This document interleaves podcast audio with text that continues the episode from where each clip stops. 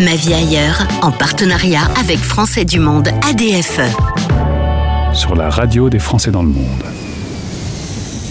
Venez, je vous emmène à Saigon. On va y retrouver mon invité dans le cadre du partenariat avec Français du Monde ADFE. C'est Bernard Carvin qui est avec nous. Il m'a demandé si c'était grave parce qu'il n'est pas vraiment français dans le monde, il est belge dans le monde. Allez, c'est bon pour une fois Bernard, bonjour. bonjour, mais j'ai vécu beaucoup en France. voilà, tu as vécu beaucoup en France, et puis Belgique, France, voilà, on est quand même euh, amis et très proches. Je suis originaire d'une jolie ville de Belgique, Bruges.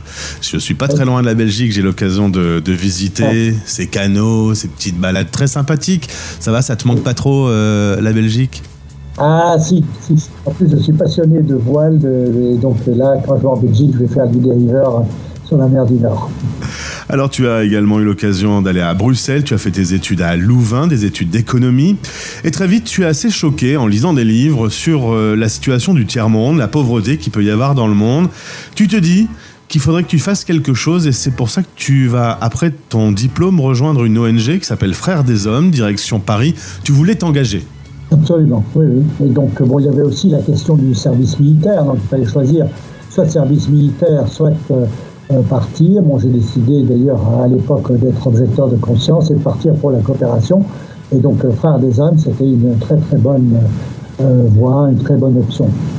Tu pars 9 ans à Bangladesh, c'est ta première expérience à l'international. Pour le coup, tu étais choqué par la pauvreté, tu as eu une démonstration par l'exemple sous tes yeux. Ah ben là j'étais servi, oui, bien sûr. mais bon, ce qui est très enthousiasmant, c'est de voir euh, les Bengalis euh, à l'œuvre, quand on peut travailler notamment pour la condition euh, des femmes, essayer d'aider les, paysans sans terre à essayer de sauver leur peau, d'augmenter leurs revenus, etc. Donc oui, bien sûr, c'était une expérience absolument passionnante. Dans mon esprit, je partais pour deux ans. Et puis en fait, ne voulais pas revenir. Ouais, 9 ans, euh, c'est un peu plus long. Du coup, tu as eu l'occasion de vivre cette expérience. Retour ensuite euh, en France, à Paris, près de Versailles. Tu vas bosser dans une grosse boîte, General Electric, et, euh, tu vas surtout rencontrer ta future femme, qui est vietnamienne. Est-ce que je peux faire mon petit curieux, Bernard? Comment tu rencontres une vietnamienne à Paris? Ah, ça c'est vraiment une histoire un peu bizarre parce que c'était ma dentiste. Donc euh, j'étais là la bouche ouverte, je me soignais et je me suis. Puis voilà, de, finalement, euh, on, s'est mariés, on est parti au Vietnam et on est très, très content de l'avoir. Bernard, comment on peut tomber amoureuse d'une dame qui te charcute la bouche? Comment c'est possible? C'est une très bonne dentiste. Alors, euh, forcément, euh, tous les deux, vous vous dites que peut-être qu'une vie au Vietnam, ça pourrait être sympa. Elle avait envie de retourner euh, en, famille, retrouver son pays d'origine? Oui, bien sûr, bien sûr. Résultat, vous vous y installez en 1993. Euh, je te euh, posais la question de savoir comment c'était euh, l'expatriation sans Internet. On va faire une semaine spéciale sur ce thème. Aujourd'hui, on se retrouve en visio, on se parle sur WhatsApp, tout va bien, c'est facile. 93, c'est pas le même délire, hein ah, rien, à voir. Donc rien que d'appeler l'Europe, c'était compliqué. Et ça coûtait 5 dollars la minute. Hein. autant dire qu'on doit réfléchir avant de faire le numéro. Et puis rien que pour avoir des nouvelles euh, d'Europe, euh, je me rappelle que euh, tous les mardis, on allait dans le centre-ville pour essayer d'attraper les, journaux français qui arrivaient par le vol d'Air France. Donc aujourd'hui, en fait, moi le matin, je regarde C'est dans l'air tous les matins. Ça n'a ouais, plus rien à voir, ça a tout, tout changé. Arrivé là-bas, au Vietnam, tu vas créer une ONG. Quitte à t'engager, autant le faire toi-même, s'appelle Pécon Plus. et là, tu, tu vas vraiment travailler pour euh, trouver des solutions. Tu, penses que si tout le monde s'y met, il y a moyen de s'en sortir? Je crois que c'est la seule manière. Hein, parce que si l'aide est parachutée euh, de France ou d'ailleurs dans les villages, bon alors les gens ils attendent quoi. Hein, en fait, il n'y a, pas de solution sans une mobilisation euh, des, villageois. Et au Vietnam, c'est vraiment super parce que les gens sont très très dynamiques, sont bosseurs, etc. Donc si on arrive à bien se comprendre, donc voilà, j'en ai un exemple. Hein. donc pour eux, euh, une des premières priorités, c'est que tous les enfants puissent aller à l'école. Donc on leur a dit, OK, euh, bon, on peut essayer de trouver des fonds pour les bourses scolaires, mais vous, qu'est-ce que vous allez faire? Donc ils ont, bon, nous on n'a pas d'argent, mais on sait courir. Alors on s'est dit, OK, chaque année au mois eh ben, de septembre, vous allez courir. voilà, chaque année au mois de septembre, on organise la course de la solidarité qui se termine par un, petit cadeau. Donc on voit des enfants, des, des, parents, des professeurs, même des policiers. La dernière fois, c'était très connu. Chacun met un, un petit don dans le, dans le tronc pour le, le fonds des bourses scolaires. Tu intervient aujourd'hui sur à peu près un millier de villages euh, aux alentours, donc euh, des transports en commun. Tu pars à la rencontre de ces villageois, tu cherches des solutions avec du microcrédit, avec des bourses, avec des formations pour la santé, pour l'agriculture. Euh, quand on, s'investit de cette façon, Bernard, on a l'impression que les choses bougent grâce à soi?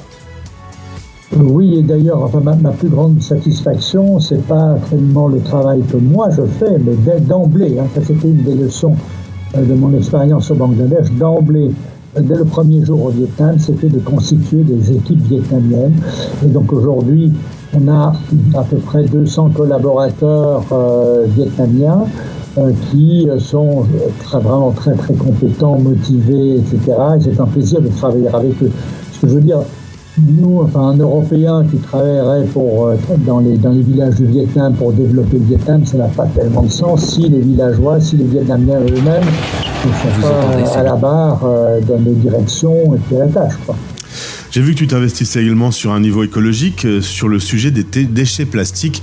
On a vraiment ah, fait n'importe quoi. Hein Absolument. Le Vietnam, c'est une poubelle, hein. c'est un, un, désastre, c'est un des pires pollueurs alors ça concerne tout le monde en fait.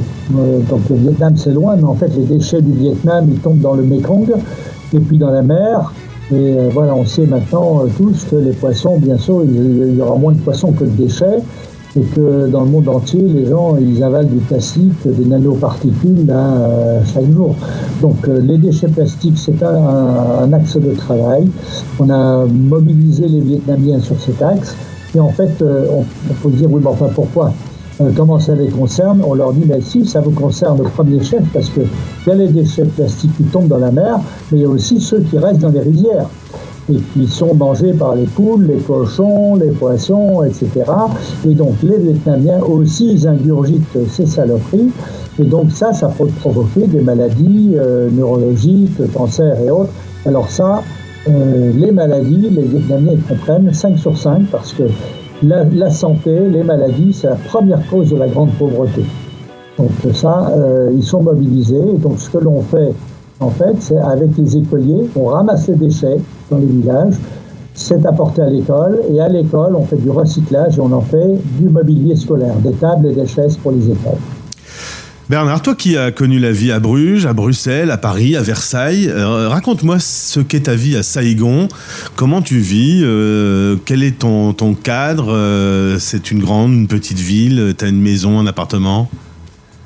Là, je vis, en fait, j'ai beaucoup de chance parce qu'on habite dans un appartement au 12e étage qui fait face à la, ville de Saigon. Et il y a le fleuve, le fleuve Saigon qui, nous sépare. Donc, euh, on est vraiment gâtés. Il y a une jolie brise. Saigon, c'est une ville gigantesque. Hein, c'est 10 millions d'habitants. Ah c'est une ville très pitante. C'est le centre économique euh, du Vietnam. Euh, c'est pas une très jolie ville. Mais ce qui est très chouette, c'est que c'est une ville hyper active, euh, des Vietnamiens qui travaillent dans tous les sens, etc., où il y a plein de rencontres. C'est une ville finalement qu'on apprend à. Bernard, euh, c'est une ville hyper active. J'ai l'impression que toi, du haut de tes 71 ans, tu es aussi hyper actif. Euh, on parle de retraite aujourd'hui, et on fait plus que en parler. On se dispute sur les retraites en France. Euh, comment tu vois tes, tes, années qui arrivent devant toi? Tu les vois où déjà? Ah ben, idem, je continue. moi, j'ai de la chance hein, d'avoir pu faire des études, d'avoir eu toujours pu euh, travailler selon euh, mes passions. Et quand je dis travailler, c'est pas vraiment le bon mot. Hein. D'ailleurs, il y a des journalistes ici au Vietnam qui me qui disaient, lui, c'est celui qui ne travaille jamais. Et c'est vrai parce que en fait, euh, c'est ma passion. Tout, bon voilà, j'ai pas le sentiment du tout d'un effort physique, moral, désagréable.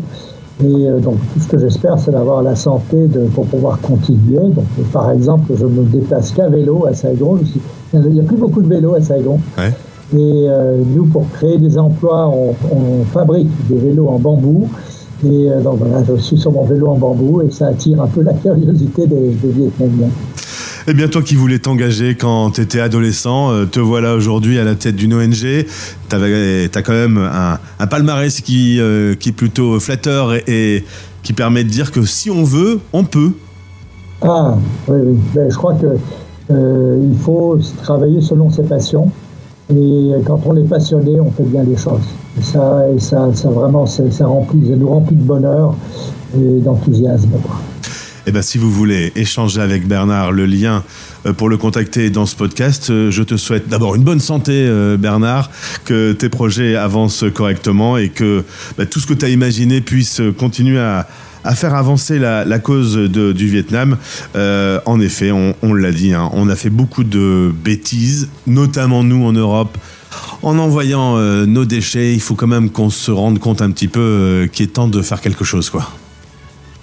Oui, c'est vrai. Donc, les, Vietnamiens aussi sont très gros utilisateurs de plastique. Il y a un gros travailleur, un gros travail d'éducation à faire. En tout cas, il y a du travail. Merci beaucoup pour ce que tu fais aujourd'hui euh, au sein de cette ONG. Une belle soirée parce que la nuit tombe sur Saigon euh, au moment où on fait cette interview. Au plaisir de te retrouver. Très bien, au revoir. Ma vie ailleurs, en partenariat avec Français du Monde ADFE. Retrouvez ce podcast sur le site de notre partenaire et sur françaisdanslemonde.fr.